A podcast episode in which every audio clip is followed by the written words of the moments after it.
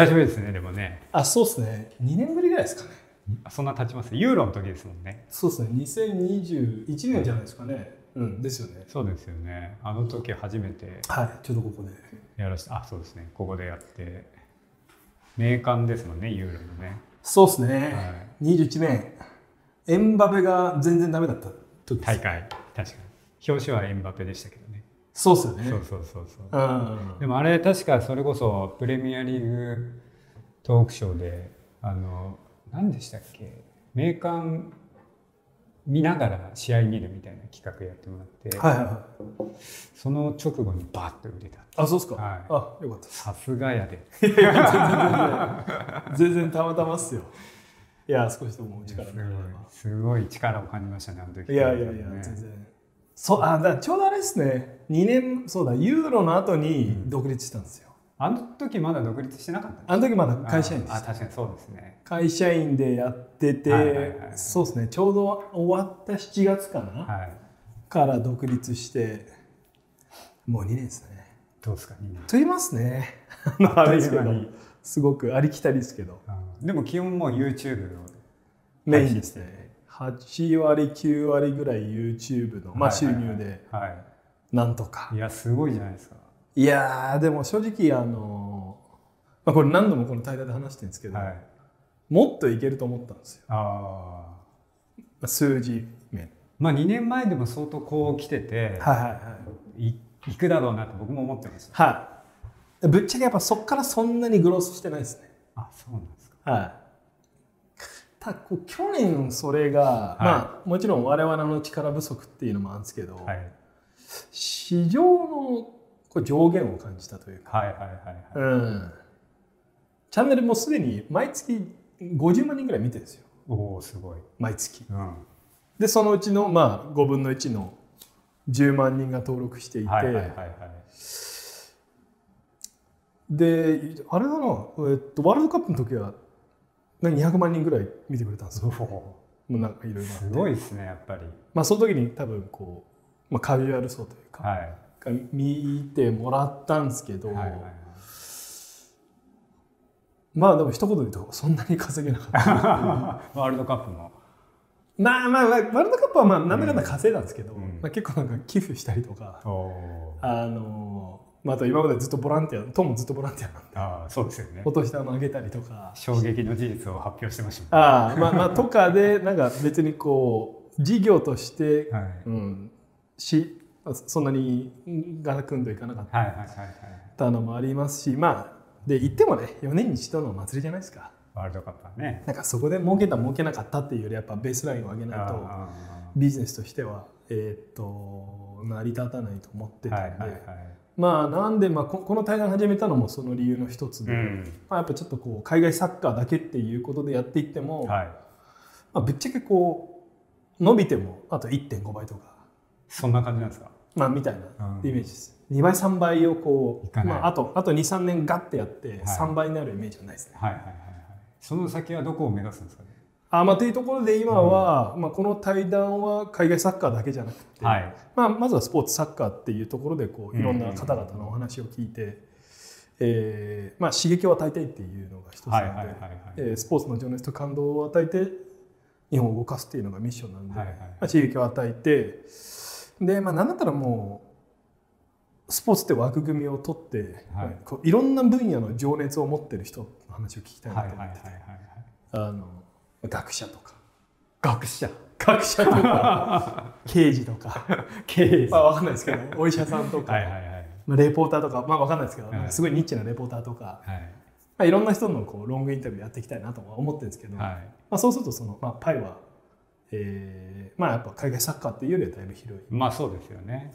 まあ、それ一つと、うん。あとはまあ英語、まあ、オーストラリアに帰った時に、はいはいはい英語のチャンネルをやりたいと思ってるんで、はい。プレミアリーグ特集英語版を、それはでかそうですね。まあ、そうですね。そこも多分10倍から20倍ぐらい市場は、はこう肌感ですけど、はい。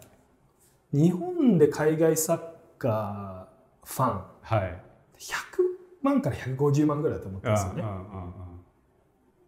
100万とかだと思ってるんですよ。はいで考えるともう月間50万人いってんでもうなんかマーケットシェア50%ぐらい取ってるんですよ。結構いきましたね。まあ、ごまあ、50%取ってるのは多分まあ30%とか取ってるんですよね。まあまあ、それ結構高いんで。うん。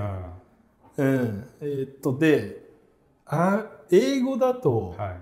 まあ、1億人ぐらいいると思ってるんですよ、はいはいはいはい。はい。少なくとも5000万うん。人5000万人から1億人いると思ってて。まあ日本の、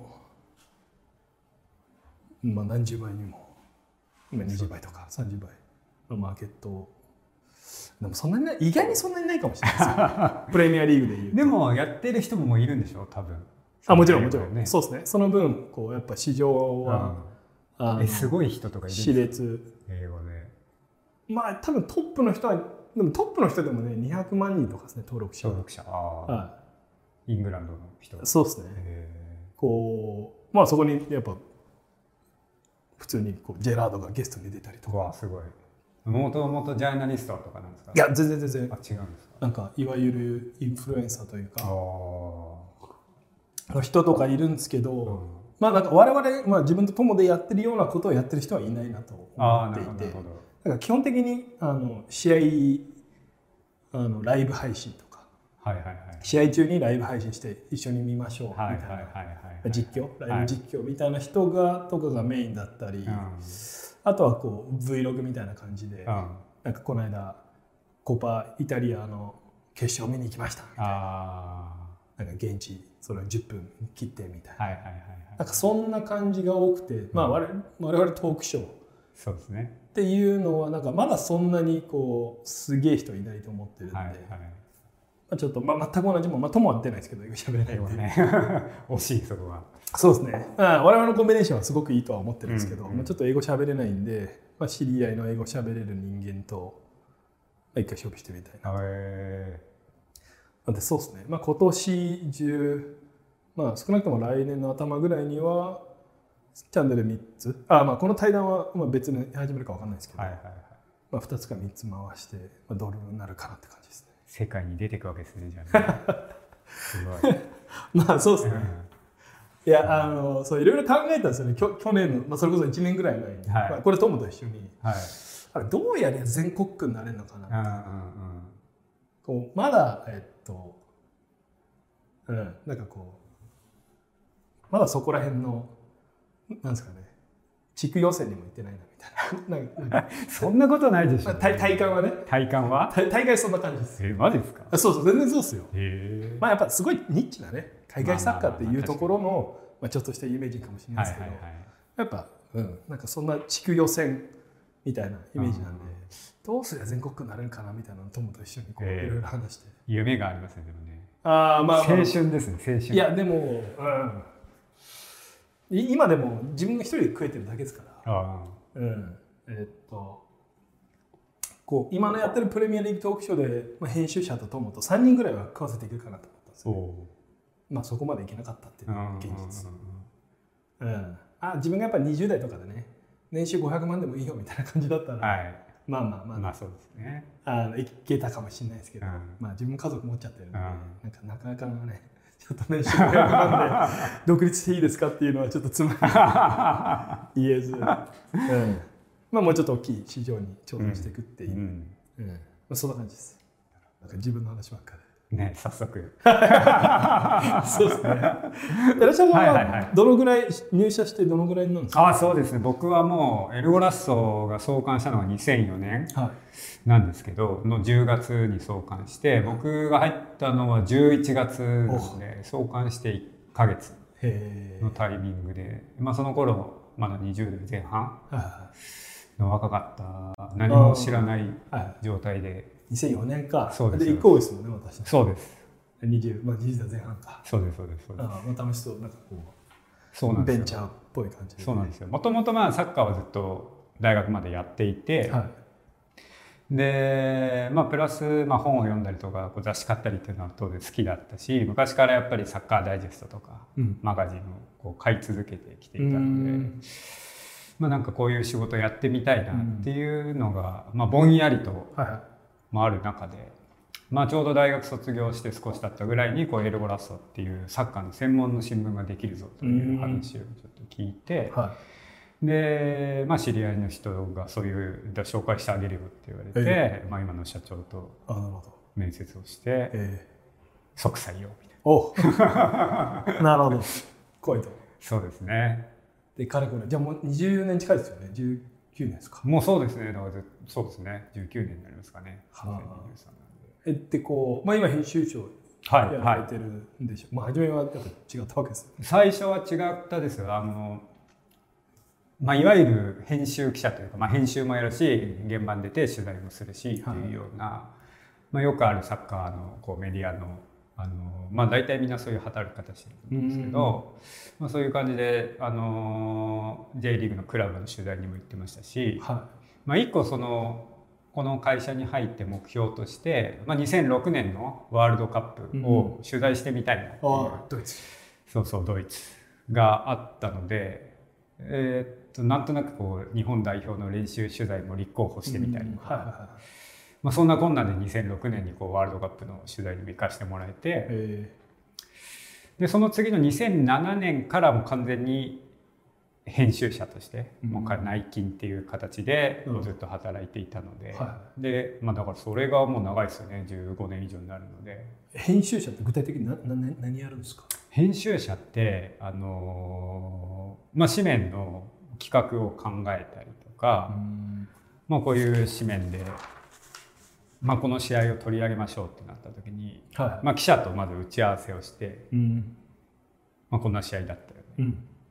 じゃあこういう写真を使おうかはあ、なるほでこんな試合だったんだよねっていうのをこう見出しをどうつけるかっていうのを考えて、ど。なるほど、こういうところですか。そうですね、まあ、そこがやっぱり、うん、エルゴラストの特徴でもあると思うんですよ、うん写真をこうしっかり選ぶっていうのと、まあ、それと、まあ、見出しに合った写真うん。まあ、その試合を表現する写真を選びながらそのうん表現する見出しをこう試行錯誤してつけていく、なるほどね。はい、そんな結構 YouTube に通ずるものあります。ああ似てると思いますね、うんサムネなんかまさにこういう感じああそうですよね。は本当そうですそうですい。なるほど。はいそこをだからもうやり続けてきたまあ今は編集長っていう立場になって、まあ、実際に自分が紙面作る機会っていうのはだいぶ減っているんですけれども、まあ、昔はもうずっとそれをもう10年以上やってきて、まあ、その当時は誰よりもこの紙面を作ってる自負があるというか、はいはいはい。量もたくさんこなしてた、うん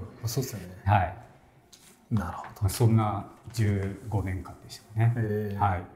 だから思いのほかあの僕取材の現場には出てないんですよ。あ、そうなんです。はい。だから取材の現場ではもう本当ペーペーみたいな。うーん。あ、ちょっといいですか？はい。どうぞどうぞ。だからでもまあ2004年に創刊して今大体2700号ぐらい？2000え2800はまだいってないっていうぐらいなんで、まあ、随分作りましたね。それはねうんえ、これ、どのぐらい頻度でこれ出してるんですか？週3回月水金ですよね。はい出します。すごいですよね、それ。あのよく言われますねそれはねどうやって作ってるんですかっていうそうっすよね。はいだからスピード感みたいなものはやっぱりあのー結構特徴かなとは思うんですけど、はまあ、ただそれも2004年の頃ははい。それがエルゴラスの一つの特徴だったと思うんですよね。それまで週刊誌って大体まあど週末の試合を反映させて、まあ、火曜日に発売するっていう、うん。基本的なスタイルだったんですけど、そこを月曜日にこうエルゴラスが出るようなはいはい。これはもう、もうゴリゴリベンチャーっぽく。そうですよね。寝ずにやるって感じです。寝ずに、まあ、昔はそんな時期もありましたね、うん。はい、だから昔は本当それこそ何でしょう部活とかなんかサークルみたいなノリで作ってた感じの記憶があります、そうっすよね。はあ、すごいな。2800っすか。2800いきましたね。途中から途中から記憶ない、いや、そそれそうっすよね。いや、でも我々もね、気づいたら1000本近く作ってマジっすか？めちゃくちゃ早いですね。いや、な気がついたらですね。1000本いったんですか？いや、まあ、そうそうそう、気がついたら今のチャンネルで480本ぐらい出てて、あ前のもそんぐらい言ってたと思う。まあまあ、まあ、まだ1000弱ですけど、あはい。まあ週3、週4、気がついたらって感じですよね。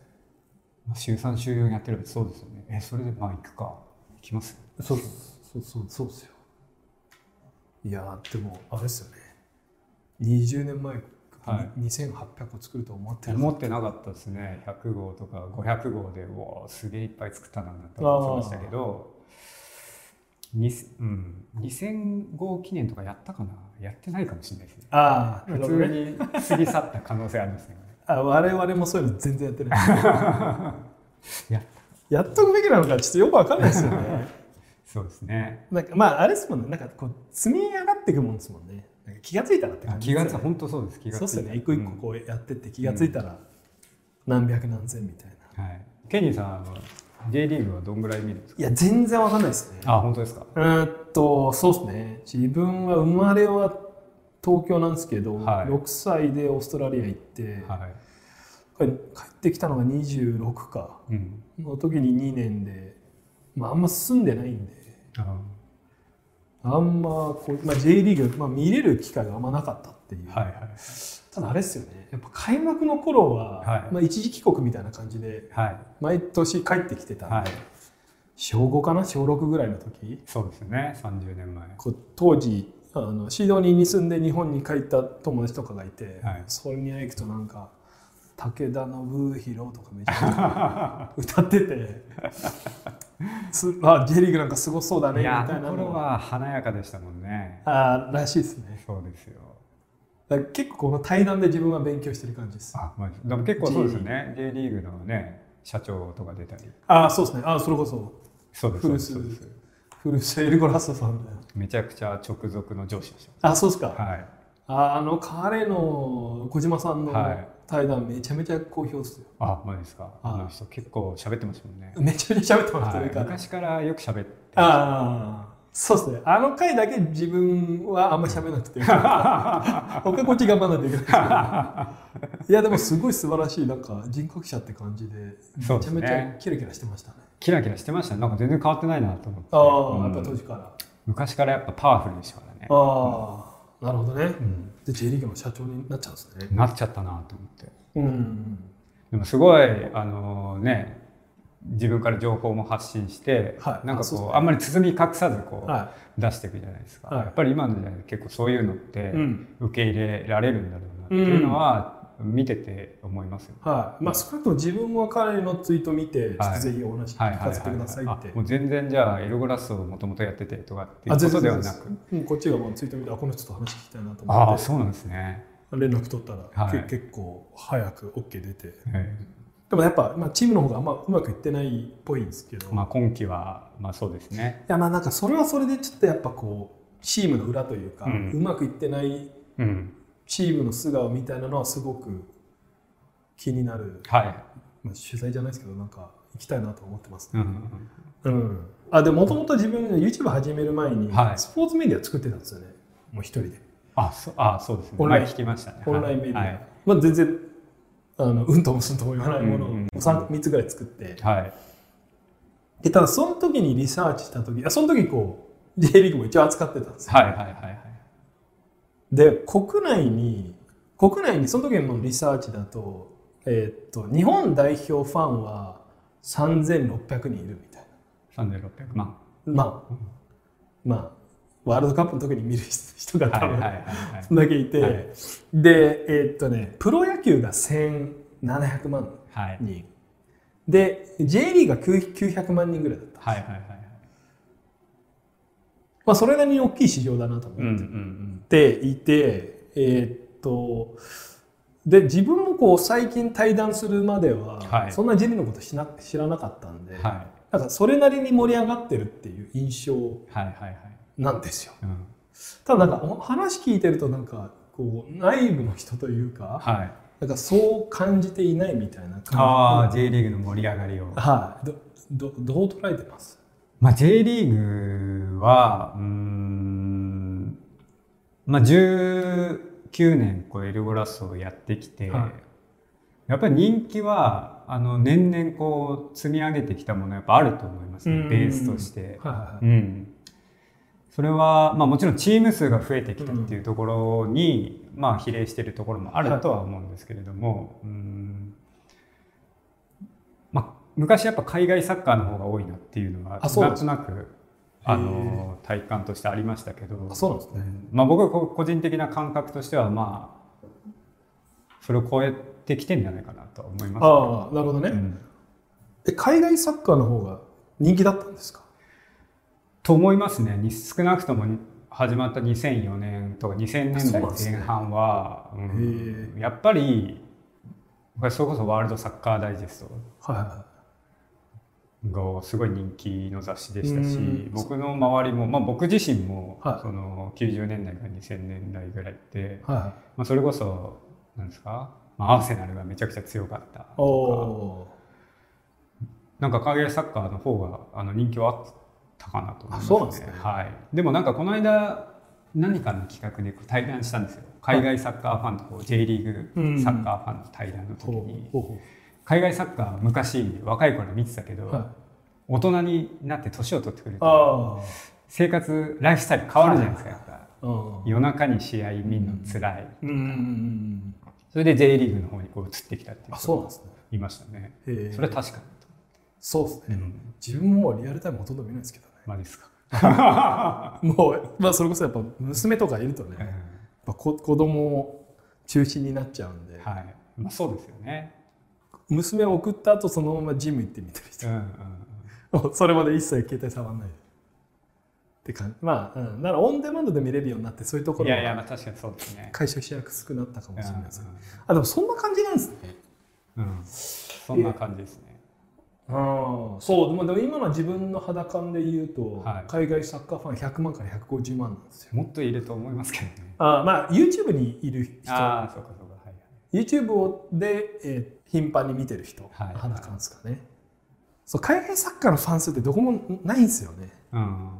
で Twitter とかも見てもやっぱ海外の人とか混ざっちゃうんで、まあそうですよね。なんか J リーグみたいにじゃあ入場者数から推定とはいはいはかねなかなか難しいですよね。そうですね。サッカーファンっていうのは。今年多分、まあ、今期、うん。2022-23で自分が知ってる中で一番伸びた YouTube のハイライトがはい多分コミュニティシールドのはい。リバプール対マンチェスターシティではい。それが150万再生いったかなぐらい。で自分はそこをピークと捉えてるんですよ。そこがあ。マックス取った、マックス。うん。まあでもそこが150いったら、はい、まあ、もっといるっていう話ではあるかもしれないですけど、うん、これどれかな。あこれですね多本当だ。分150ハイライトうん。これがこれが100万か。うん。でも150か。でこれこうあのまあ、スポティビーナウなんで日本語で。はい。150万。まあこれまあプレミアファンという意味では。まあでもこれ150万見てるってことは200万人ぐらいはいるのか、いるんじゃないですか？まあ、ですよね。はあでもやっぱこれえっとあでもこれはあれですよね。三笘前ですもんね三笘ブレイク前。い、うん。200万ぐらいなんですかね。うん、確かに。三笘の影響でまたね見るようになった人いると思いますけどね、うん。なんか三笘ガールズみたいなのが巷であ本当ですか？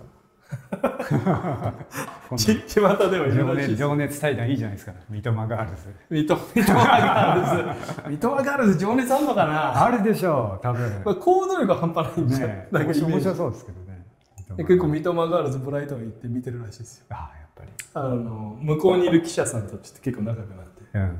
ツイッターでやり取りしてるんですけど、はいはいはい。あのまあ、ブライトンの番記者で最近日本人の女の子いいんだよね。よかったじゃないですかつって。ね。すごい人気ありますもんねやっぱり今、うんいや三笘はすごいっすよね。うん、それこそ三笘 J リーグ2年ぐらいでしたっけ？そうです。2年1年半か。夏に多分いなくなってる。ああそっか1年半か違うか。全部やりきったか。2年か。優勝していったんだな確か。ああ。優勝して無双してたんですよね。それは無双でしたよ。すごかったですね。すごかったですけどさらにプレミアでここまで行くうん。とはおそこまで想像してる人はいなかったと思いますけどもう J リーグではもう別格でしたね。ああですよね。うん、いやすごくやっぱ彼のキャリア興味深いというかまあここも何度も話してるんですけど、やっはい、ぱ大学卒業したら遅遅いじゃねえかってやっぱ思ってたんで、はいはいはいはい。でまあ J リーグ無双してうわもうさらにもったいねえなみたいな。はいはいはいはいでまあ、自分も何度も言ってるんですけどあの、まあ、リバプールファンでリバプールのアレクサンダー・アーノルドは19歳でチャンピオンズリーグの決勝2回やってるんですよね。あ世界のこの天才っていうのはそういうレベルでやってるのに対し、まあ、プロが21歳が初ですか、うん。遅すぎだろうと思ったんですけど、まあね、今の活躍見ると文句なしで。いやいやそう。だから昔はそうでしたね。大卒じゃもう海外できるのは遅いって形でしたけど、もう今はねそれを本当定説は覆ってますし、大学サッカーってやっぱり結構レベル高いんですよね。あそうですか。うん、高くて今大卒の選手が、まあ、即戦力で J リーグっていうケースがすごく多いですし、うん。この間2年前ぐらいにやっぱ筑波の先生にこうインタビューさせてもらった時に、まあ、やっぱりその若くして J リーグ入って試合に出れないよりも、まあね、日本はこう大学サッカーっていうはい。多分他の世界にはないあの特徴だと思うんですよね。うん。でそこで結構レベルの高い試合やってるしいい経験も積めるから、うんもっとこう日本サッカーも大学サッカーをうまく使ってうん。選手を育てていった方がいいんじゃないかっていう、はいはい確かに。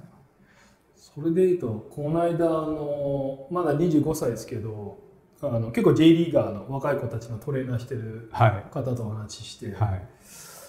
やっぱもうそっちのルートが結構なんか正解だっていう風習がはい。なってるらしくって、まあ、大学行ってちゃんと、まあ、試合に出て、はい。体鍛えて、そうですね。うん、でまあその人曰くやっぱまだこうし中学高校からやっぱ体作り始めないと、うん。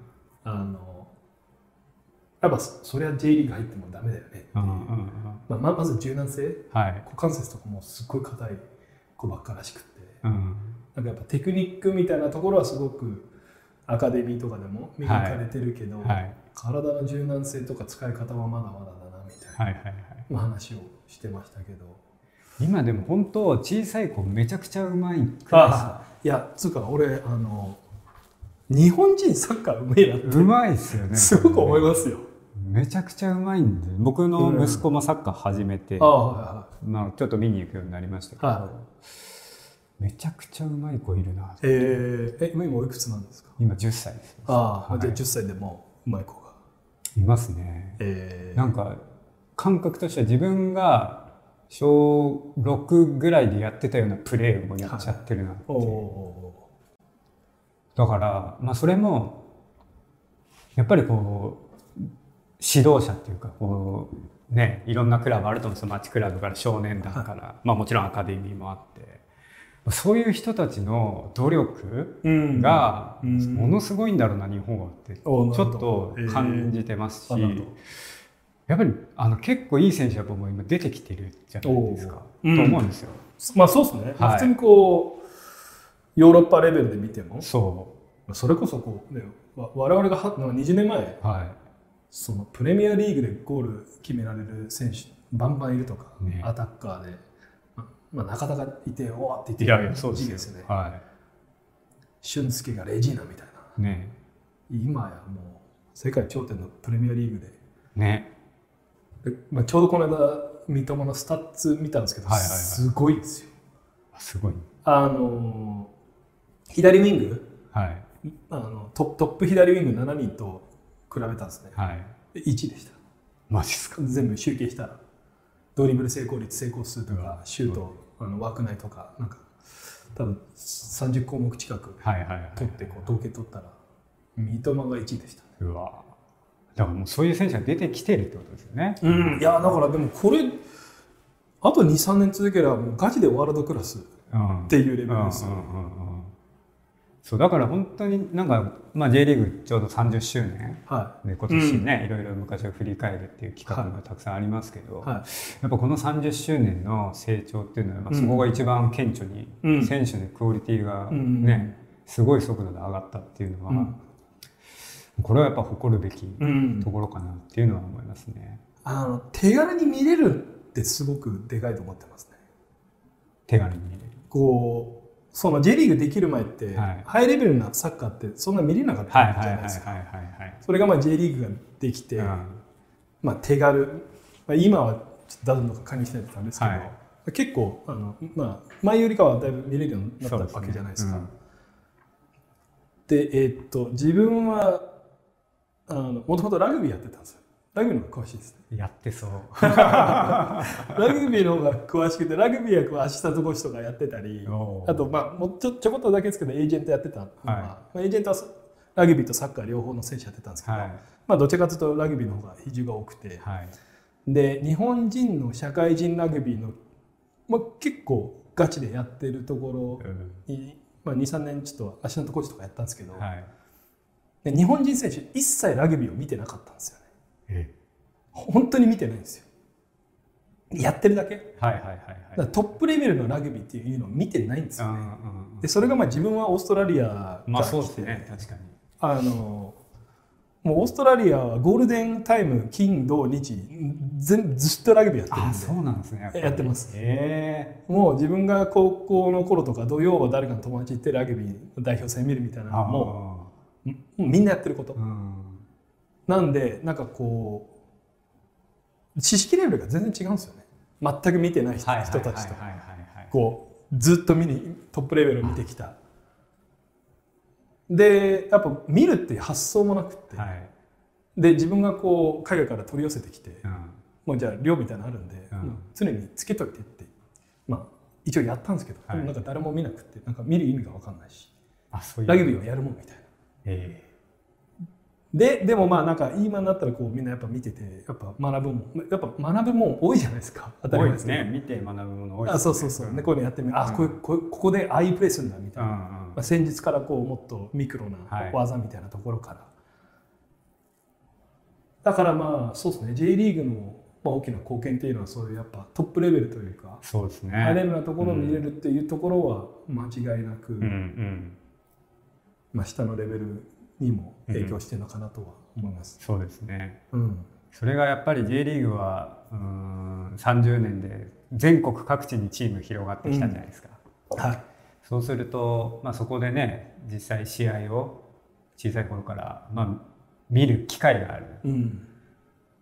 それはやっぱ大きいですよね。昔なんか僕新潟出身なんですけど、は天皇杯でまだ J リーグできる前か92年とかにこう、ジーコが鹿島に来てではい。そのジーコがうん天皇杯をちょうど新潟でやる試合の時とかもうみんなで見に行きましたね。うん。でも試合の内容覚えてないんですけど。はい。まあでもそういうことですよね。そうそうそう。それでやっぱ地元でなんかこうスターが来るとか、まあ、それこそ、まあ、今年来年からか、まあ、ルヴァンカップっていう、あの日本のカップ戦はいはい。の大会の形を変えて J1 からこう J3 までうんトーナメント形式でこはうやっていくと。でそうすると J3 のうん。ホームスタジアムに J1 が行って試合をする機会も作れるから、はそういうのってすごいいいなと思って、ん。そういう機会にやっぱりサッカーを見に行こうっていうね動機になりますし、うん。子どもたちにやっぱすごいいい刺激になるし、うん。まあやっぱ子どもたちがそういうふうにこうサッカーをこう好きになるかどうかっていうのがまあこれからうん。ねやっぱり成長の鍵かなとは思うんですね。そうですね。なんか結構やってますけどね、なんかそこら辺見ると。あ子どもたちがはい。競技人口は結構多いイメージなんですけど、どう,、まあどうなんですかうね？ーんとそうですよね野球を超えたっていうねあそうなんですねことも言われてますし、それはなんかすごいですうん、ですね。うん。でもただ相対的にやっぱ子どもの数が少なくなってきてるっていうのはまああるからそうですね。それでもやっぱりもっともっとやっぱりねサッカー増やしたいですけどね。はい。うんそれでいうとこう、まあ、その小島さんの、まあ、今のライフミッションはい。はこう選手だけじゃなくって、はい会社員とかの給料も増やしたいみたいなお話をしていてで,、この間そのお話ししたトレーナーの方もはい。J リーグのトレーナー時給でしたらもう本当やばいぐらいはい。もらえてないですよ、はい。はい。はい。で2日前もこう指導者の方も言ってたんですけどやっぱ、はい。サッカー指導者も練習で言ったらもう200万みたいいやー、そうですね。な、うん、やっぱそこら辺をこう経済的にうん。潤ううん。形を作らないと、うん。まあそのまあ好きだからやってるからうん。っていうなんか理由でなんかどんどん貧乏になっていく人が、はい。まあ、増えるというか、うん。まあ、変わらない状況は良くないですよね。そうですね。まあ、だからサッカーで飯を食える人をね、どれだけ増やせるか。まあ、今のその J リーグのチェアマンの野々村さんも、はいまあ、チェアマンになる前あのエルゴラストでこう解説とかをやってもらってたんですよ。でその時にまあいろいろ話を聞きましたけど、まあ、その頃からずっとそういうことを言ってましたね、うんそれまあ、サッカーファミリーっていう言葉を使ってましたけど,、はいまあ、やっぱそういう人たちがこう、ね、ちゃんとこれで生活できるようにっていうところまでやっぱサッカーをこう大きくしていかないと、うん。まあ、強くなっていかないと思うし、うん。日本のサッカーも。うん。まあ、この先やっぱそういうところは大事になってくるよねっていう話はしてて、うん。で、まあ、それから十何年経ちましたけどなかなかね、うん。そんなにまあすぐには変わらないっていうね。なるほどね、まあ私はこうこの対談でずっとプレミアリーグ化思想をはい、唱えてるんですけど、はああ J リーグのい。はいはいはいはいやっぱもうスーパーチームがまあまあ必要っていうのははい。はい皆さんおっしゃってることですけど、はい。やっぱもうまあそのえっとまあ新潟みたいなこう、はい。全都道府県にチームにあるのもまあすごくいいいいことだとはい思うんですけど、はいはいまあ、それはそれで J リーグとしてやっていって、まあ、一番上にはもうまあ10チームとか、はいはい。12チームでいいと思うんで、はい。もうみんな多くプレイヤーみたいな、はいまあ、そそれに莫大なお金がまずは必要なんですけどそね。れを実現するには、うん。ただそうですね。なんか J リーグ広く浅く今60チームでしたっけ？そうです。J3 まで入れると60うん60チームあってまあそれはそれでいいことなんですけどそうですね、まあその下の J2J3 の人がみんなめちゃめちゃ貧乏でうん不幸になってたら、うん。いやそれは本当にいいことなのかっていうのは、まあ、また別議論じゃないですか。はいはいはい。うん、でまあこれも今オフシーズンの私の宿題が J リーグ VS メジャーリーグサッカーっていうアメリカの。企画をやりたくて、はいはいはい。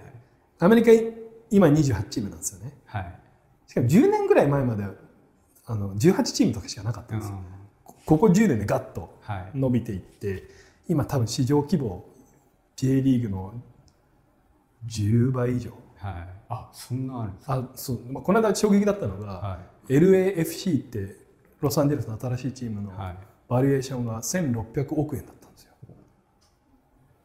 で鹿島アントラーズ16億円。16億。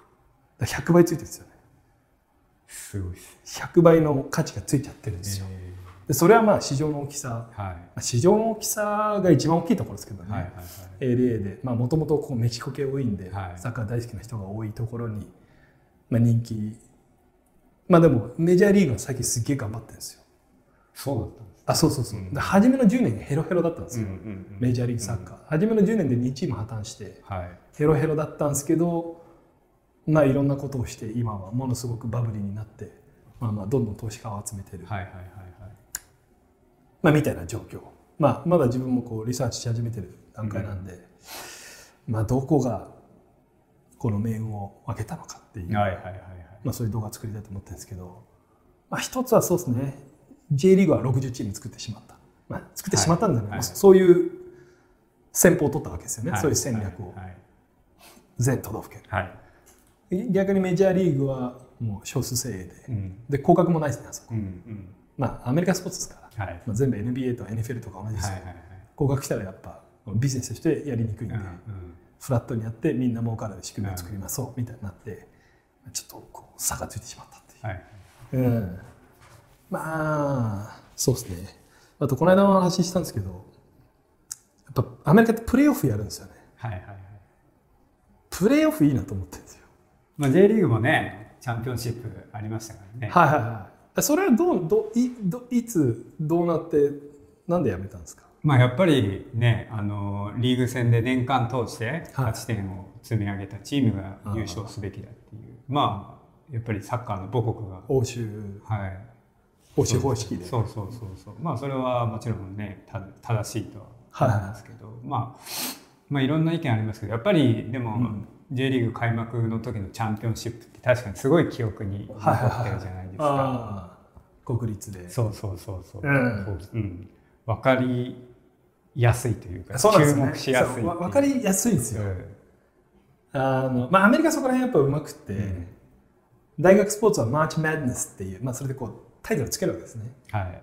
まあ、あのす狂ってる狂狂気の3月っていう、はいはいはい。それはもう大学スポーツも全部ファイナルで。ああそうなんですね。もうバスケもあアメフトも、まあ、いろんなものマーチマンネスっつってもう3月はずっと見るよみたいな。とか、まあ、スーパーボールはいはいはいもう全米が止まるはい。一日を作ったりとか、まあ、あとオールスター作ったりとか、なんかこうガッと、まあ、祭りごとにするはいとか、アメリカすごくうまいんですよね。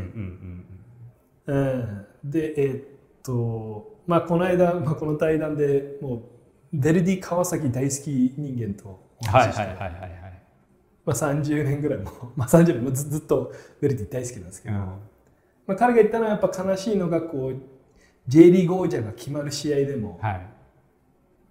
一般の日本人は何も知らないっていまあそうですね。う、うん。うんいつ見るのっていう、まあそれは現実ですね。あれそうそうそうそう、はい。まあ、そういうのを考えたらプレーオフっていうのは、うん。まあ、例えば12月にするとし、まあ、うん12月は忘年会でこんなしてるから11月かも分かんないですけど、うんうんまあ、毎年11月はこう J リーグプレーオフが盛り上がるうんうん。月みたいな、うん。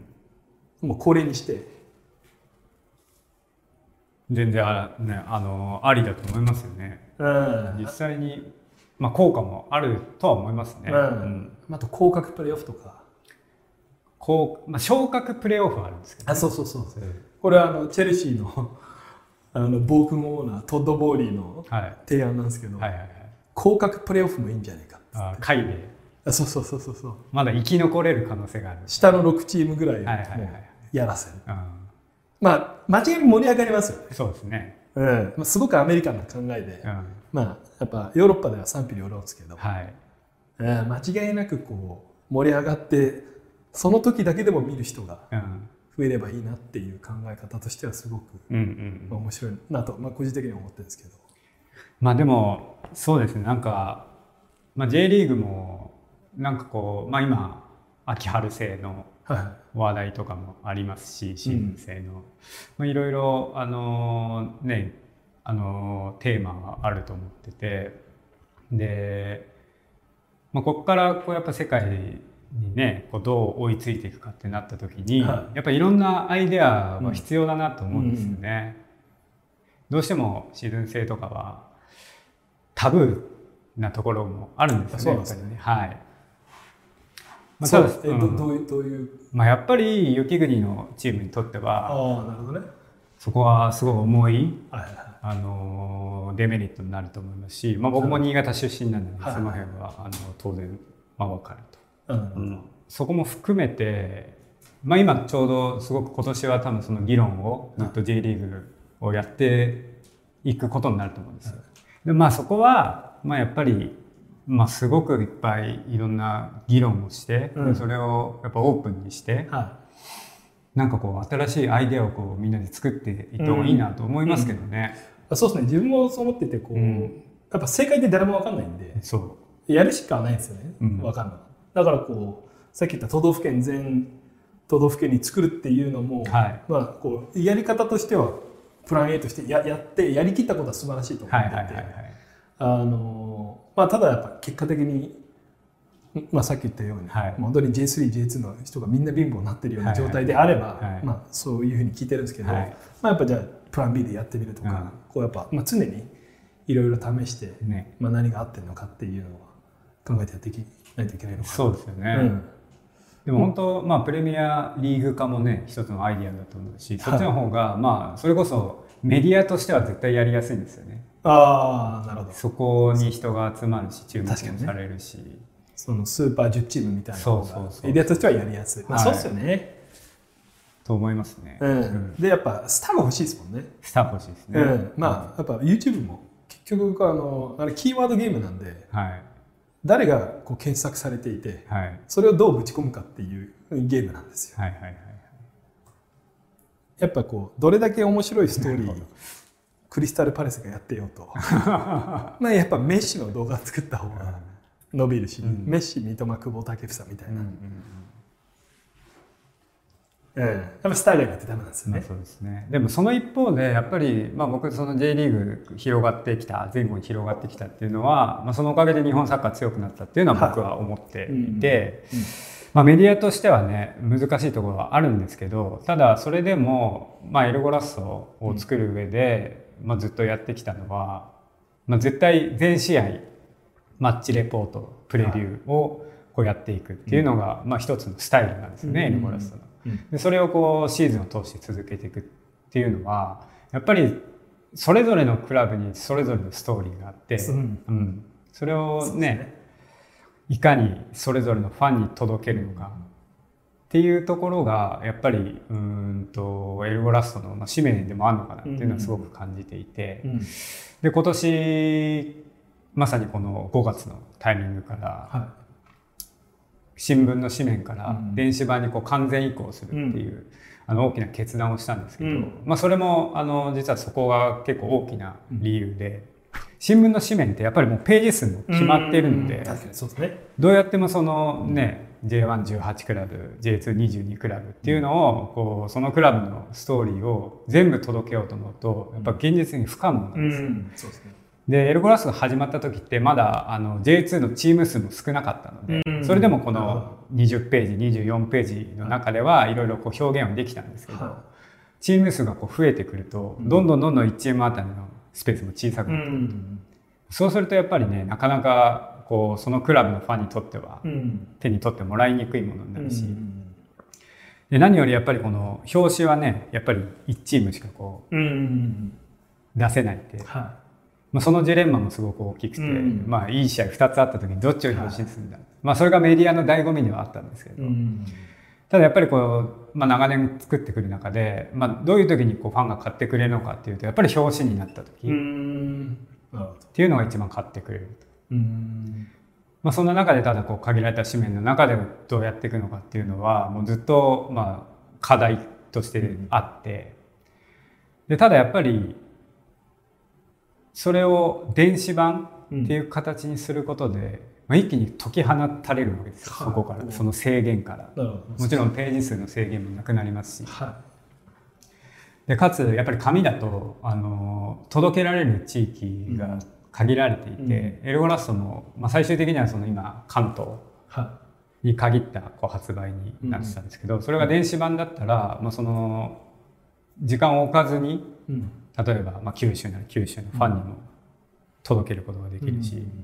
まあ、そういった紙の、ね、スペースの問題とか、まあ、輸送の問題とか、うん。やっぱそういったものをクリアできるなっていう、うん。まあそうですね。はい、大きな決断を。大きな決断を。そうですね。そうですね、はい。皆さん明日5月31日そうなんです。もう最後の新年ということで、はい。表紙が気になります。表紙はあの店頭で。ーそうですね。まだできてないのでちあそうなんですね。対談に間に合わなかったんですけど。ああなるほど。まあ、エルゴラストとしてもあの、ね、新たな挑戦をするっていうところをこうメッセージを込めてはい。なるほど。作ったつもりなのでぜひ店舗って私いただければと買いに行きます本当ですか？いやそれもそれももちろん。皆さんもぜひ最後のエルゴラストそうですね、コンビニで。まあ、新聞が最後なだけでね、まあそうですよね、はい。あのーむしろボリュームをアップして電子版で今度展開していくことになるので、うん。まあ、そこは新たな挑戦をぜひ、あのー見てほしいなと。そうですね。はい。まあ紙面は紙面でねいいんですけどね。まあ、そうなんです。で、あのー新聞の紙面っていう形では、はまあ、電子版に移行はするんですけれどももちろんあのエロゴラストあの号外っていう形でい。はこう試合のある日にスタジアムの周りで配ったりとかっていう形ではまだまだ残りますしい。はまああとはあのある程度こう電子版電子版も今の新聞の紙面っていうのをそのまま再現して作っているのでいなるそれをこう一つにまとめてある程度の期間例えばマンマンスリーでその新聞の紙面をまとめた雑誌もあこれから、はい、定期的に出していきたいなと思ってて。ななので紙が完全に終わるっていうことではないんですよね。どううん。んでそこはやっぱり紙でこう作り続けてきた、うん。そこに対する思いっていうのがうん。まだあのあるので、まあですよね。はい。かえか紙ってできるこう手順というかはい、どういう工程で進むんですか？どういうことですか？えこの、まあ作ってから、はいはいはいどっかで印刷してあそうですね。でこういろんなまあコンビニとかにそうですそうです配られるわけですよね。印刷してあのトラックに積んで。あはい、だから、まあ、他の新聞も一緒ですけどあはい。トラックに積んでこうコンビニにあ。落として。えここれはなんかデータでどどれぐらい前にこう作られてるものなんですか？あそうですね。エルゴラストはあのー発売日の前日の大体17時18時ぐらいに、あの全部作り終えては印刷所に送ってでそこから印刷をしてい、うん、でトラックに乗せてもらって翌朝コンビニに並ぶっていう。うん。それはこう基本的にコンビニだけなんですか？キオスクとコンビニはいはいそれはこうコンビニずつにこうやっぱ営業しないといけないわけ？あそこはあの取りまとめてくれているあそうなんですところがあってはいはい。そこに調整してもらうあなるほど、はい。い、や全然。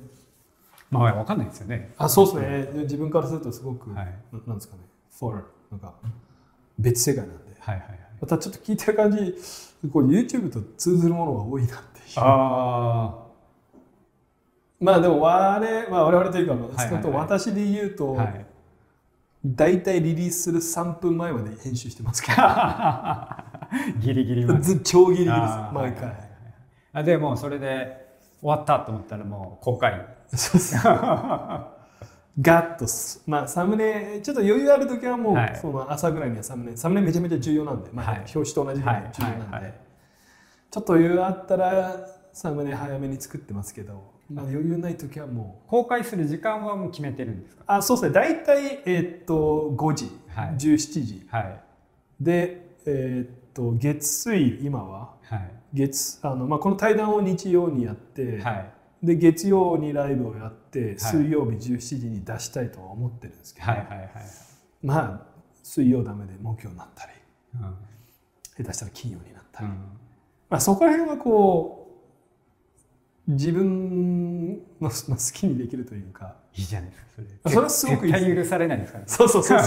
そこはすごくいいですけどすごいプレッシャーの中で、まあ、ですよね。そうですね。落とせないっていうのはそうっすよありねますね。でやっぱりや一回出たらこう終わりですから。終わりというかあそれもあります修正できないじゃないですか。はい、そのプレッシャーもありますね。YouTube は、まあ、変なことあったらちょっと切ったりできるんで、はいはいはい一応はいはいサムネとかタイトルとかぱそこら辺はねちょっと緊張感が違うんだろ緊張感違いますねやっぱり、うん。うん紙を作るそこは。はい。まあそこがなんかこう醍醐味でもあ,、りますけどね、うん。うん。いやでもこれ見て思ったけどやっぱ結構こう勉強になるものが多いなって。あ本当いやもちろん。でもエルゴラストって、まあ、そういうふうに言ってもらえることが多くて、はい。まあ、どういうふうに作っているかっていうところにもうん。関係するんですけど、めちゃくちゃやっぱ写真うん。にこだわるんですよね。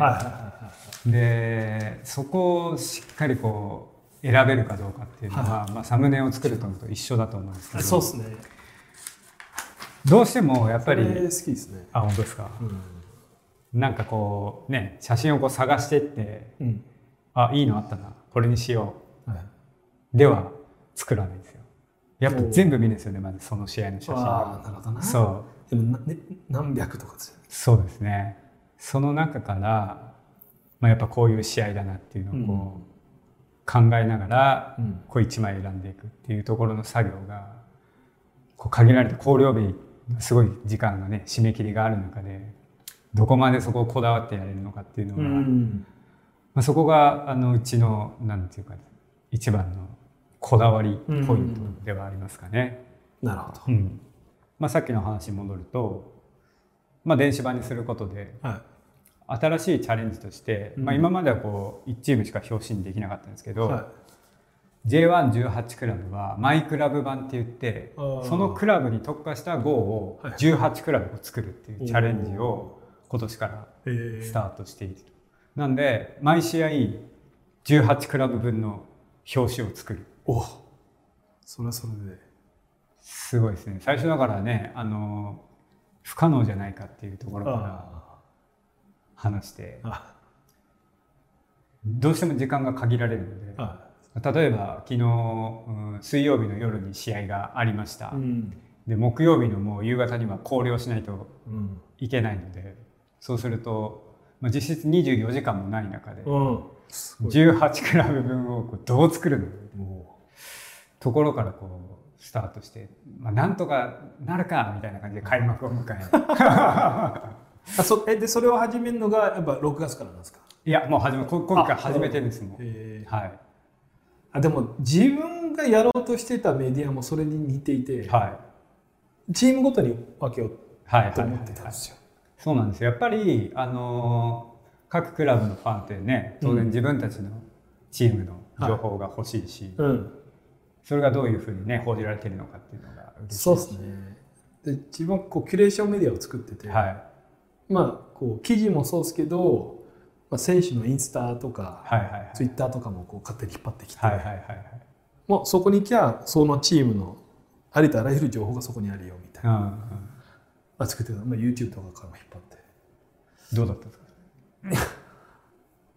まあ結論はいかなかったですけど。あ でもなんだろうな3か月ぐらいやって8000人ぐらいはこうあすごいね。誘導できたんですよ、はただまあそれでもやあただこう新規ユーザーばっかだったんですよね。いはいはいはい。8000人来たんですけどまあこうなんだろうな500人2000人5000人みたいに来たんですけど、みんな新規ユーザーではい。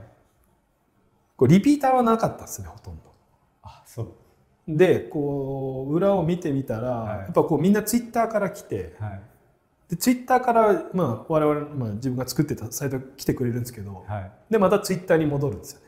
あまあ、結局それでなんかそこから脱却できなかったんで、はいはいはいはい。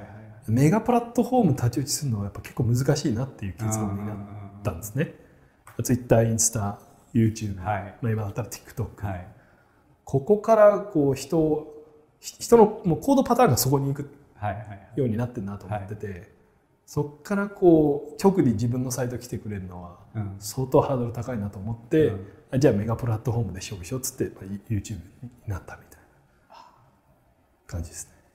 そうなんですね。そんなチャレンジがあったんですね。ああそうですね。2019年ね、うん。うん。まあそうですね。さ YouTube 始めるのは結構その3つぐらい作っていろいろやったんですよ。インスタもやったし、Twitter もやって、うん。まあとにかくその時はもうサラリーマン辞めたかったんで。サラリーマン辞めたかったんででまあ自分もスポーツサッカーでなんか勝負してみたいなはいはいはいはい。思って、まあいろいろやった8つ目ぐらいが YouTube で、あまあそれがちょっとあついに来た。まあす結果的にはそれが当たったみたいな。まあ当たった？まあまあまあうん。それに結果出たって感じですね。まあ今年からやってるそのマイクラブ版もすごい大きな挑戦というか、まあ、今までできできなかったうん。ことを今までできなかったんですけどやってきたんですよね。うん限られた紙面の中ではい全クラブのこうストーリーを作っていくっていう、うん。えそれはビジネスモデルは有料にするんですか？有料です。ああですはい。今うん。電子版は有料にさせてもらっていて、はい紙より少し安いはいはい。あの金額にはなってるんですけど、なるほど。はい、だからそこにぜひ皆さんうん。ね購入していただいて、うん。月額のサブスクリプションなので、はい。まあ、最初の話だとやっぱりそうやってこれ、ね、サッカーで飯を食える人っていうのをね、どれだけ増やしていけるのかっていう、ん。まあ、僕らのあの挑戦だとは思ってる。ので、うん。まあ、そういった形で、まあ、これを作ってる、うん。まあ、我々のスタッフもそうですし、まあ、何よりもエルゴラストの一番の特徴って全クラブにこうバンキシャをうん。ついてこう練習から取材をしてえ。試合を取材してでそれをこう一つのページ作品にしていくっていう仕事をやっているので、ーうん。まあ、そこをもっともっとこうたくさんの読者の人に読んでもらって、うん。まあ、マイクラブ、まあ、それぞれ細かくすることでより多くの人に読んでもらって、うん。どんどんどんどんそれを大きくさらに大きくしていきたいとうん思っているところですね。あはい、ぜひ頑張っていただきたいぜひ頑張り ぜひ応援していただければあのまあ自分があのイギリスで一番好きなザ・アスレティックっていう、はい。有料。はいはいはい。あれいくらかな？そんな高くないですけどね、はい。月300円ぐらいかな。はい。めちゃめちゃ読み応えあって好きですけど、うまくいってんのかな？どうなんですか？うまくいってなさそうな気がしてます。マジですか？34年見てるんですけど、はい。ちょっとねクオリティが落ちてるんですよ、ね、お記事のクオリティが、はいはいはい。いい記事めちゃめちゃいい記事書くんですよ。2万文字とかですおー読み応えめちゃめちゃあるんですけど、はいはいはい。でまああのコンテンツ作ってる側なんで、うん。すごく助かるんですけど、うん。ででもなんかなんかできないかなってこの間話しかけたんですけど日本はまだいいよって。なんかルートはあるんですかね？ああそうそう。もう全然あの声かかったら声かけたあそう。らはい。まあ向こうも結構スタートアップな感じなんで、はいはいはい。うん、すげえまあそそこはそうですね。バンキシャつけてやってるっていうのが売りなんで、うん。まあ、頑張っていただきたいですけどそうですね。やっぱりそこのね有料でそこをやるっていうのも、まあ、エロゴラストの挑戦ではあると思う、うん、いや、ぜひあのなんかこう勝手ですけど有料でやっていただきたいと思ってます。そうですね。だからお金払ってでも買ってもらえるものっていうのはやっぱり作らなきゃいけないっていうのは、まあ、ずっとありますよね。うまあ、それは、まあ、そこをどうねお金を払ってもらうかっていうところで自分たちがどこで頑張れるのか、うん。うん。そういう時にやっぱり僕らが一番大事にしてるのはやっぱりその読者とかサッカーファンがこうね心を動かされるものをやっぱり作りたいなっていうのはずっとあって、やっぱりなんかこうパッと見た瞬間とか、うん。まあ、ページ開いて自分たちのチームうんが来た瞬間にこうグッとくる、うんなんかそこにやっぱこだわってこうずっと作ってきててでそこにやっぱり価値をね見出してくれてる読者もいますし、まあ、それを今回この電子版っていう形にしてどれだけねそこを増やしていけるか。はっていうのはすごく、まあ、楽しみではありますね。うん。新しい挑戦ですよね。い、。そういえばこの間すごくちょっとまあ気づいたというか、はい。ふと思ったんですけど、はい。あのどどっか、まあ、リバプールの記事だったんかな、はい。いつかな、まあ、とりあえず FA 協会、はいはいはい。フットボール協会は、はい。フットボール協会は、まあ、批判してたんですね。はい。フットボール協会はこのアクションに対して反省すべきだみたいな。はい。結構最近あ代表が勝てないから。いや違います。23なないやもっとなんかレフェリーのこととかだったのかな、はいはいはい。うん。多分レフェリーのことですね、はい。なんかレフェリーがミスしちゃって、まあ、それはしょうがないとして、はい。それに対する FA のアクションが、はい。い、やこれは反省すべきだみたいな、はいまあ、記事がを見たんですね、はいはい。つ結構つ強い強いこと言ってるなと思って、うん。でその時でもふと思ったのが、はい。なんか日本のメディアって、はい。日本サッカー協会に,、にそんな強いことをなんか言い言ったイメージがないなと。ああそうですか。あどうどうですか？違います？私が知知らないだけですか？まあそんなこともないとは思いますね。特にワールドカップの時はね。あそうですか、うん。えーっとまあ自分がこの対談やりたいっていうのもなんかまあそこではないですけど、まあはい。とりあえず思ったのが、はい。ワールドカップ結構盛り上がったじゃないですか、はいはいそれスペイン、ドイツ、はいファってやってはい。三笘スターになりました。はい。であれはいいあれはすごく、まあ、成功したと思っているんですけど、はい。結局またこう普通に戻るんだろうなってなんか終わったとすごく感じたんですね、はい。はい。はい。はい。あの時盛り上がったけど、まあ、また、まサたッカー人気という意味あそうそうそう。日本国内なはい。なでしこジャパンみたいな。ああはい。もうブームとしてあれ一時期わーってなって、はい。その12年なんかアイナックがみたいななんかなってたんですけど、はい。あよく覚えてますね。その時なんか日本にいたんですよ、あ本当ですか？うん、たまたま。そうそうそう。ああ本当おっしゃる通りですね。でそうそこからこうまた多分今うん。多くの日本人がほとんど分かっていない状態に、まあ、戻ってしまった。はでワールドカップもそうなるんだなって勝手にちょっと悲観的に思っていて、でその時になんかこう自分何かできないかなと思った時に、まあこうやっぱ、まあ、それこそ意見を言って、いはい。で誰も正解を知らないんではい。議論をしてまあちょっといろいろ気づきを発信するじゃないですけど、はい。まあ、自分はそれぐらいしかできないとはい。思っていたんで、はいはい。えー今までずっとやってなかったはい。ことをしてこう日本サッカー界を、まあ、ありとあらゆる角度からはい。ちょっと見てみたいなと思って、うんうんうん。最後になりましたけど表紙いきます？よし行きます？今日どんぐらい行きました？今。もう7時間なんですよ。ですか。どういう選出ですか？表紙。まああの僕が19年やってくる中で、まあ、印象に残ってる表紙をいくつか選なるほどばせてもらって、まあ、まず一つ目は多分これね知ってる人なかなかいないと思うんですけど。いやみんな知ってるでしょ。あ違います。あこの表紙？はい。はいは記念すべきエルゴラスの創刊い号がお今ではちょっとなかなか考えられない。ー130円。130円でしたね。10月2004年。そうですそうです。第1号ははベッカムだったと。でもこれは本当その当時のサッカーのねあのまあさっき言ってたじゃないですか。海外サッカーああはいはいはところもすごく現れてるなと思いますし、いはい。はいまあ、今ジエルゴラスを J リーグ中心に報道している媒体になりましたけど、この頃はもう全然そんなことはなくてそうですよね。はい、海外サッカーもあのすごいページ割いてましたし表紙にも出てきますし、2004年かユーロのちょっと後ぐらいですね。これそうですね。だからワールドカップ予選だと思いますねこれ。このここ書いてますよね、ああ確かに、はい。イングランドウェールズ。まあ、僕もこの時はまだ入ってないんですけどね。はいはいはい。まあまあせっかくなんで創刊号の表紙をちょっ確かにな。ベッカム vs ギグス。とね。これあの まあギグスは確かに現役時代は天使だったんですよね。はいはいはいはい。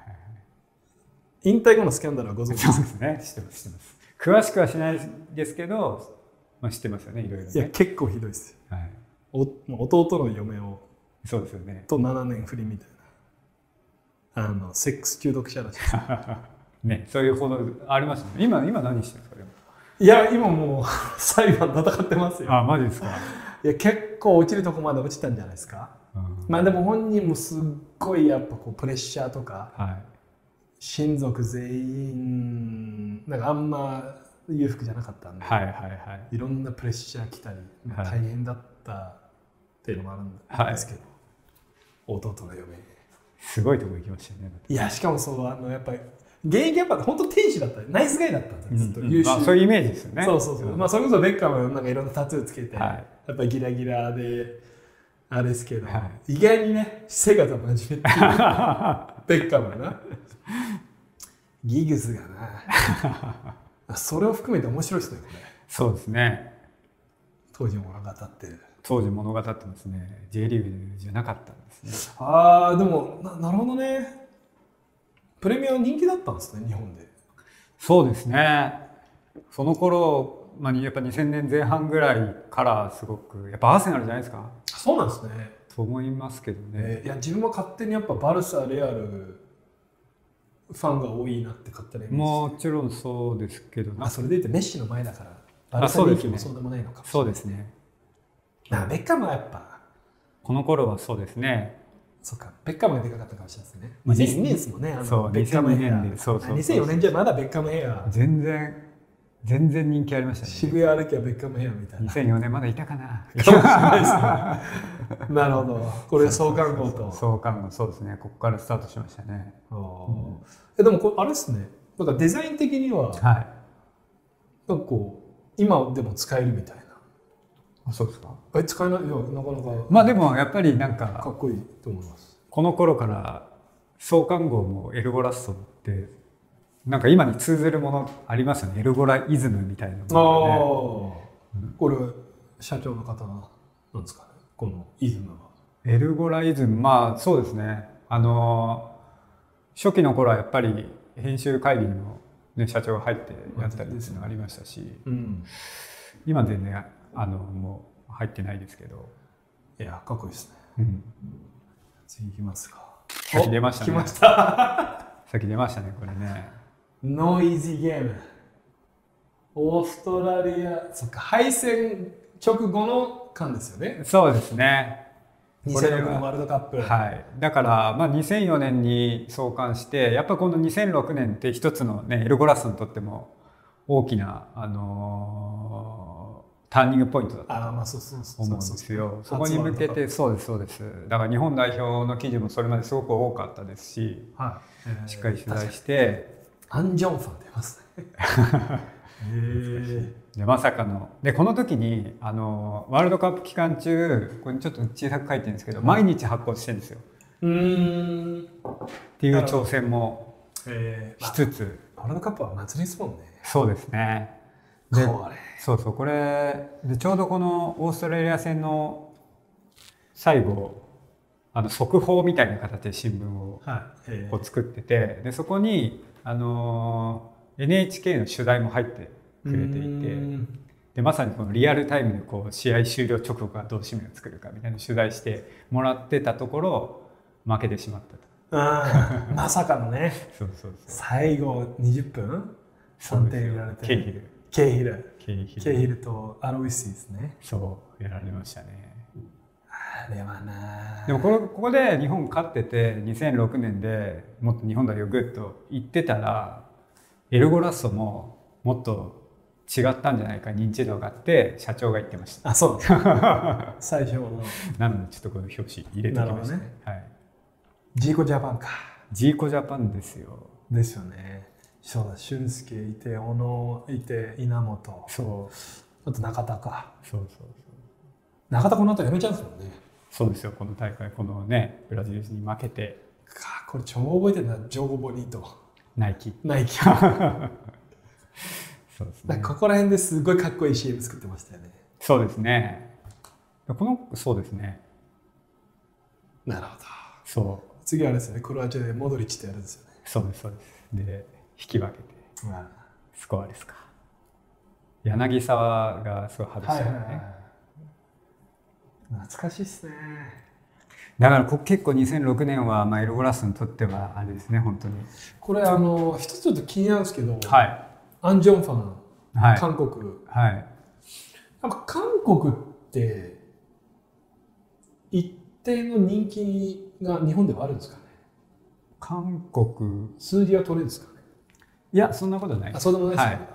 全然。なんか検索数ははい。ソン・フンミンはめちゃめちゃ多いんですよ。あなんか多分こうメッシロナウドネイマールの三強がいて、あはい。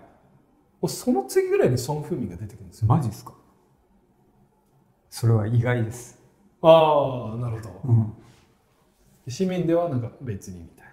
まあ、アン・ジョンファンはあの J リーグのプレーしてたっていうのもああなるほどね。そっかそっか。はいこれ人気でしたもんねそうですね。続いて私はこれは初めましてです。あ本当ですか。これは2011年のはい。東日本大震災。ああそっかそっか。はい。2011年、なるほどね。後に出した号で、まあ、すごくエルゴラスにとってもこう一つの思い出深い表紙ですね。そっか3月17だからそうです。これが、まあ、震災の直後の号は、やっぱり、あの、その頃はもう輸送も全部止まってたので、うん臨時で休ませてもらって、その次に出した号っていう形で、まあこの時は本当に、あ、ケニーさん日本にはいなかった。あ日本にいたんですよ、すいました？うん、出張でき来てあ、本当ですか？アメリカから来た超もう初日です初日。時差ボケ超時差ボケの時にえ揺れたのめっちゃ覚えてます、ーでめちゃくちゃね、まあ、揺れましたし、うん。まあ、サッカーも全部ね、サッカーやってる場合じゃないぞっていう形になって、でその頃もう本当に、じゃあ自分たちに何ができるのかっていうのは、ほんまあその直後はもう僕なんでまだ若かったですし、はね、なんかこうサッカーの新聞作ってる場合じゃないんじゃないかっていう、そういう思いはあったんですけど、はまあ、その中で、まあ、出そうと。いうんじゃあ何が作れるのかってなった時に、うん。まあちょうど仙台の番記者の人と、まあ僕当時は編集長じゃなかったので、はまあ編集長と連絡を取って、うん。まあ状況を確認しながら、まあ次、まあ新聞出すんですけど、原稿を書いてもらえますかっていう、うん。なかなかね、いうん。すごいお願いをしたなっていううん思うんですけど、まあぜひ書かせてくださいと。あ素晴らしい。そう。で、そんな中で、まあ、やっぱりその、この後結構海外の、ね、その頃ドイツに内田がいたりとか、ああ確かに。言ってましたね。そうそうそう。はいはいはい。そのメッセージを送ってて、で、まあそういった被災地に向けたメッセージでこうね、被災した方々を元気づけるっていう。うんまあ、サッカーにやっぱそういう、サッカーに限るスポーツか。うんやっぱそういう力があるんだなっていうのは、この時すごくうん感じましたね。なるほど、うん。じゃあやっぱこうやってよかったやってよかったですね。すごく、うんこれに勇気づけられたっていう声もすごくうんもらいましたし。そうですね、まあ、いい写真ですよねそうですね。サポーター一丸となってみたいな。だからまあそれまでやっぱりサッカーの専門新聞として、まあもちろんね、競技的なところ、サッカーのどこが面白いとか、ここがこうだっていう話を、まあ、ずっとやってきましたけど、うん。まあ僕はやっぱりこの時に、その、まあサッカーってやっぱそれだけじゃない、すごく大きな存在なんだなっていうのは、まあこの号を作った時に、うん。すごく感じましたし、うん。まあ今でもまあ何かある時やっぱ思い出すのはこの号かなところもあります。ええで一番思い出が強い。そうですね。はい。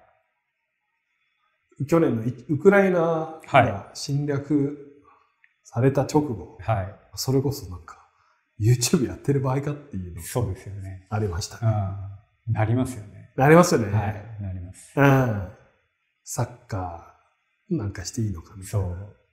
でもそうですね。なんか、サッカーだからこそじゃないですけど、こういう時だからこそ、こう、やっぱスポーツの力ってあります。ありますよね。あるあるうん。それはやっぱすごい、この仕事の、まあ、魅力の一つかなっていうのは思いますね。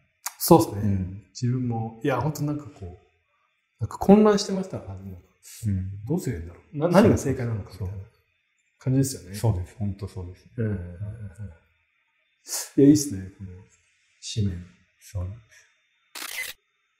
ああ、でも先ほど。そうですね。そっか、2011年だったんだ。11年です。だからもうこの震災の後に世界一になったっていうことですものすごい快挙ですよね。ものすごいですよ。これは。はい。僕だからやっぱりこのエルゴラッソを作ってきた中で、まあ、一番印象に残ってる試合を挙げろと言われたら、まあ、この1試合かなというふうにちょっと思いました。なんせ世界一なんでね。いやー、ね。世界一なんて表紙に打てるのはなかなかないですからね。いいですね、もう桜の感じ。あ、そうですね。最強 USA 相手に。見てました？これ。いや、見てなかった。見てはなかった。日本にいたいたんですもんね、もうね。ちょっと日本にいいて、ましたよね。あの夜中だったと思うんだよな、これ。ー、そうですね、うんどっかで酔っ払ってました。おお、勝ったんかみたいな。それ結構夜中でしたよね。結構夜中でしたね、深夜。はい。でもあのー、PK の前のはいエンジンの。シーンがめちゃめちゃ印象的です。ああの監督の方、名前忘れちゃいましたけど、あ佐々木さんね。はい。笑顔で。あれは、ああそこで決まってたなと思いましたね。あそうですね。確かにもう PK になった時に、なんかもう日本のペースになってましたから、あそうですよね。なんか直うん前で同点になったんですよね。そうそう。そうだ、117分。そ104分、117分だ。う。これは泣きましたよ。いやー、ちょっと今でも鳥肌立っちゃいますね。そうですね。だから、まあ今でも女子サッカーすごくね、人気出てきてますね、ヨーロッパでも。あ、出てきますね。そうですよね酒すごく。すごいうんですよね。はい。あのーこの間ね、リバプール対エバートンだったかな？はい。えーっと、4万人入ったのかな？すごい数入ったんですよ。うん。そこもでも結構こう物議を醸す、まあ、問題とはい。か歴史があって、はい。もともと2000なんか1930年代とか、はい。女子サッカーめちゃめちゃ人気だったらしくて、え、そうなんですか？あそうなんですよ、へそれも2万人とか入ってたらしいですよ、はいはい。結構同等入ってたらしいですよ、あえーっとで当時その娯楽なんかなかったじゃないですか、ーはいはい。テレビもなければ、はい。ラジオもないみたいな時代だったんで、めちゃめちゃ女子サッカー人気だったんだけどなんか何かの理由でこう FA が潰したみたいな。FA が潰した。F 確か FFA ああ、まあ、やっぱ男子サッカーを人気にさせた。なんか食われる勢いみたいな。男子サッカーをするためにこう潰したみたいななんかどっかでこう読んだんですけど、はいはいはい。まあすごい理不尽な形ででまあ最近そういうこともあってもう償うためにもうんちゃんと年寄りみたいうんななんかムーブメントが起きてるらしいですあ、そうなんですねは。いそういう歴史があるんです。え結構そうなんかそういう歴史そうなんでうんいやそれこそ今年女子ワールドカップなんですよねす。そうです。全然話題になってないですよなってないですねこ。れ見てる方がいたらちょっと女子サッカーの方対談したいですよああ、いいじゃないですか。うん、ぜひやっぱ応援したいし、まあ、なんだかんだね、サッカーファンは何万人か見てくれるんで、ねうん、ちょっとやりたいですよね。澤さんどうですか、澤さん。いや、澤さん出てくれたらもちろん。ただちょっとうちのプロデューサーがオファーしてるんですけど、ちょっとあんまうまくいってないらしい。でも結構ヨーロッパでプレーしてる選手多いんですよ、あ今増えましたね。やっぱり男子に続いて女子もすごくヨーロッパに今行ってもそうそうれこね。そうそうリバプールとかアーセナル、スパイスとかいるんですよね。し、シティもいますし。あ、そうですよね、はいちょっとやりたいんですよ。うんもし見て誰かあれだったら、お願いします。ね、はい。いや、やっぱ応援したいですよね。応援したい。うん。すごい良かった。うん。なるほど。はい。こ、これは私知らないんですけど。これもそうです。あこれも2011年なんですけあど、はい。まあ、あの、松田直樹というああ、はいはいはい。サッカー選手が、なるほど。はい、あのちょうど練習中に亡くなっちゃった。ん。松本山雅に。そうです、そういたんで。ですね、当時。そうです。松本山がいて、まあ、その時に、まあ、作った表紙で、ちょうどその、マリノスから、うん。まあ、マリノスでこう、戦力外というか、契約を終わって、うん。で、松本山が J、当時、まだあの J リーグに入ってない頃か、ん。にこう挑戦をするっていう時にこうインタビューさせてもらって、でその時撮った、まあ、写真で、うん。で、まあこのね、亡くなったっていうニュースが入った時に、まあどういう表紙にしようか。うんまあそれまでも、あの、当然日本代表でもあったし、マリノスでもすごい選手だったし、うんいっぱい松田でこう表紙は作ってきたんですけど、うん。まあどういった写真がふさわしいのかってなった時にこの一枚を選んで。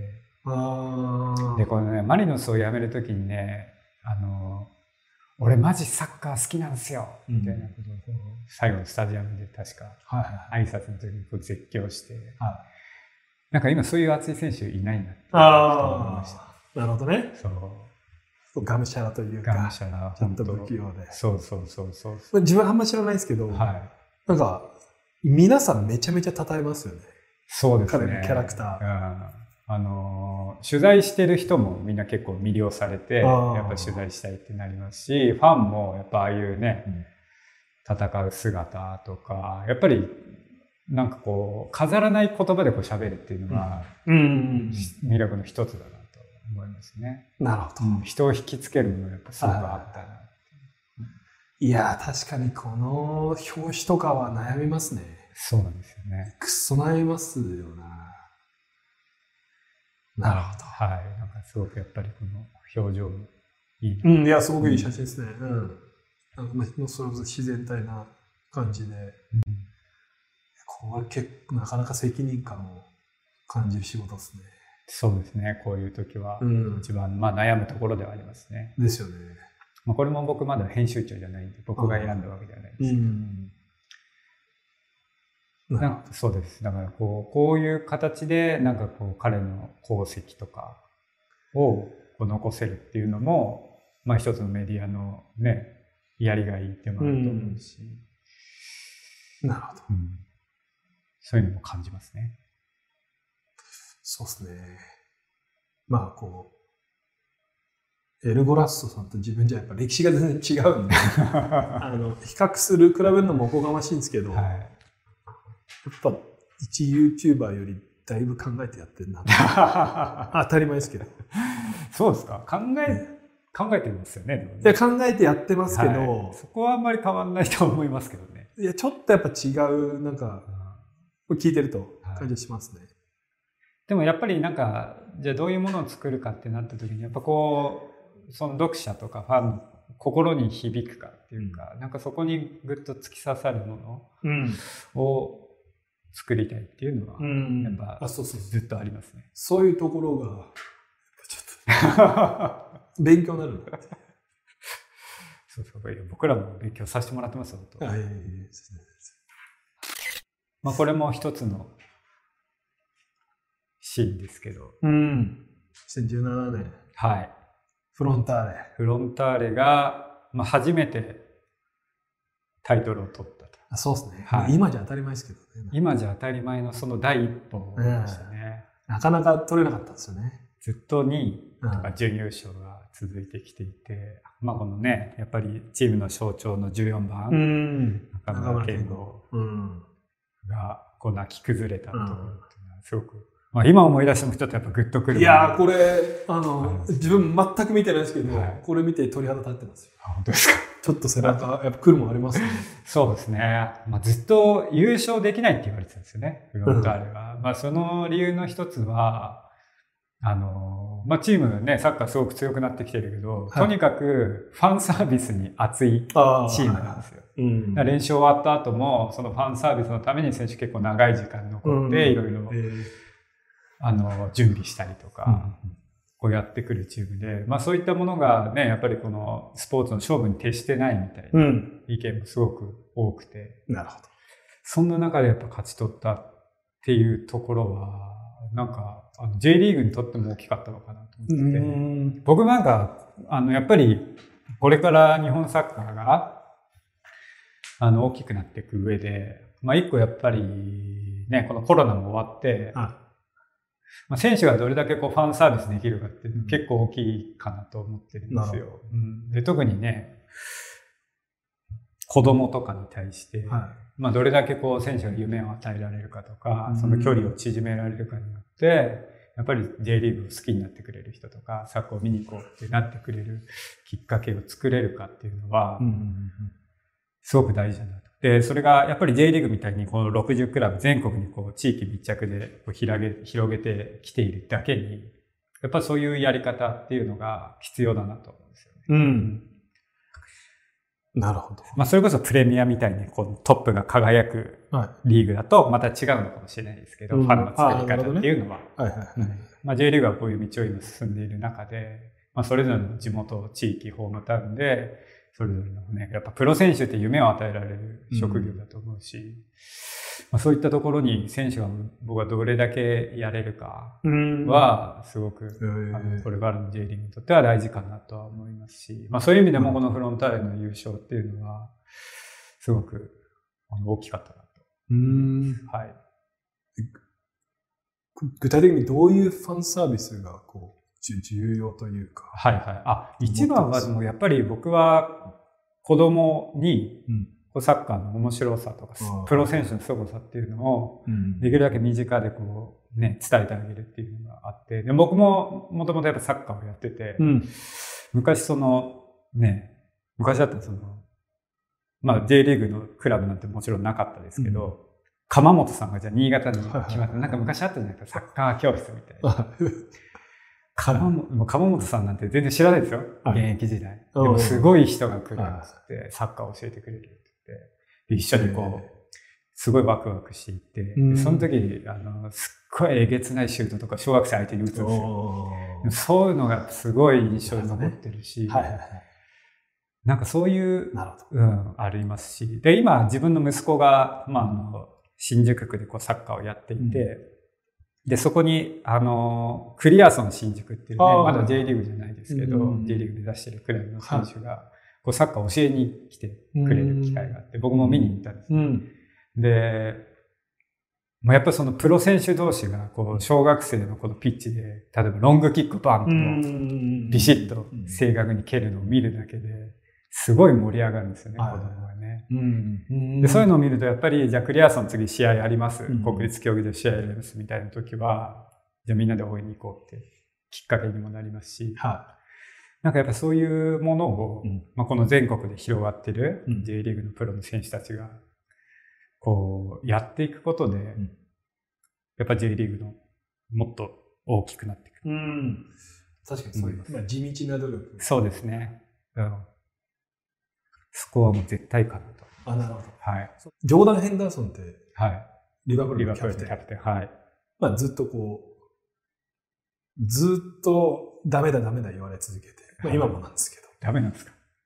いや、私は素晴らしい選手だと思うんですけど、はいはい常に二流二流言われて、ああ、はいはい。まあ、リバプールのキャプテンになったんですけど、はいまあ、その人のまあ特集をして、まあ、すごい人格者はい。らしくて、すごく印象に残ってるのが、は10歳の時にい。、はい。チャンピオンズリーグ決勝だったかな？はい。はい。イベントス対マンチェスターユナイテッドをこう親父、警察官の親父がはい。全財産はたいて、ヘンダー、ジョーダンと親父2人でなんか10時間運転してロンドンまで行って連れてってくれたみたいな。で、その時のもう迫力、うん世界うんトップ、トップの戦いを見て、はいはいはヘンダーソンはそこで、俺はもう絶対プロになって、俺は絶対チャンピオンズリーグの決勝で。優勝するっていうのを決めたらしいですよ、うん10歳の時。で、その18年後ぐらいにそれを実現するんですけど、はい。まあ、やっぱでもそういう体験ですよね。そうそうそうそう。こうやっぱ10歳前後ぐらいの時のすごくこう感受性豊かな時にすごい体験をするっていう。た多分まあ多分じゃないですけど、聞いてると寺島さんもそういう川本が来た時にそうですね。その体験をありますね。こうやっぱ、まあ、画面で見るだけじゃなくて、違う違う。全然違います。感じるんですよはい。本当そうです。子供はそう、そう絶対覚えてると思います。うん試合をね、試合の内容なんて絶対覚えてないんですけど、うんうんうんそういう、そう、キックの音とか、おお、ああ、そういうことですよね。やっ五感を。そう。ですよね。うんそういうものをぜひ J リーガーには見せていただきたい。うんうんそういう夢を子供に与えてほしいし、うんでそういう経験をした子供がプロになって、うん。でまたそれをね次の次世代につないでいくっていうのがすごいなんかき綺麗事な気もするいや、すごくいいと思います。いや、で、それがつつながって、うん。こう何十年経った今でもこうサッカーに携わってるわけじゃそうですないですか。そうですやっぱそういう体験、そうですね。ああ、うんすごくいいはい。貴重なお話だと聞いて思いました。うん。まあ、自分もそのヘンダーソンの話を聞いて、はい。まあ、自分の娘が、まあ、はい。7歳から10歳ぐらいの時は、はい。もうこう理屈じゃなくていろんな結果をさせてやろうとは思っていたんで、はいはいまあ、やっぱまさにそういうことをしてそうつながってるっていう。そうです。本当そうだとうん。すごい、はい。ありがとうございます。そういう意味でフロンターレも頑張ってほしいなと思いますね。でまあコロナ終わってこれからかなと思いますので。はいはい。うん。いや、そうですね。自分、いつかな。去年はい見に行ったんですよ、フロンターレ。はいはいはいはい見に行くとすごく楽しいんですよね。いや面白いですよサッカーはうん。うんし、今全然普通に安いしね。うんうん、すごくいいと思うんですけど、まあ、毎回思うのがちょっとアクセスが悪い。いやだからそうなんですよスタジアムの問題っていうのがやっぱり結私はもうこの対談で言い続けますかまあそうですよねら。まあ、私みたいなカジュアルファン、まあ、海外サッカーファンからすると、はい行ったら絶対に楽しい。うん行くまでが、ちょっと、そうです41歳のあの娘がいる私としてはちょ、ちょっとハードルが高い。はいはいはいはい。でもととどろけで見たんですか？登録行きました。とどろけなんでまだいいんじゃないですか？ああ、まあまあそうですね、た だ一旦まあなんだろう、ドアとドアで多分2時間ぐらい。まあまあそうそう結構近いですけどね都心からは、まあそうそれですね。でもね。はい。私はチャリンコで行ってたんですけど、一人。あチャリで行ったんですあの企画で、チャリンコで行ったんですけど、はい、そうそうでもいろいろ。そうですね。これは最後まあ。これ渋いな。久保でしたっけ？久保達彦です、あこれはまあコロナ禍で。あ、はい。はい。ああ、なるほど。2000だからそうですね。2020年。はい。なるほどね。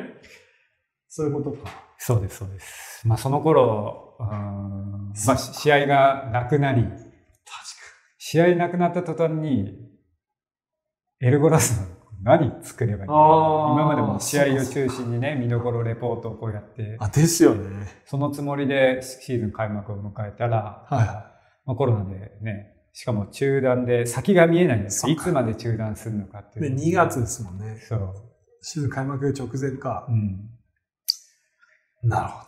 まあ、この時じゃ何をやるべきかっていうのはすごく、あのー大変でしたねああ、知恵を振り絞って。知恵を振り絞って確かにな、試合目にやってるんですもんね。そうなんですよ毎回二十何ページ。そうなんですよ一試合もないわけですもんね。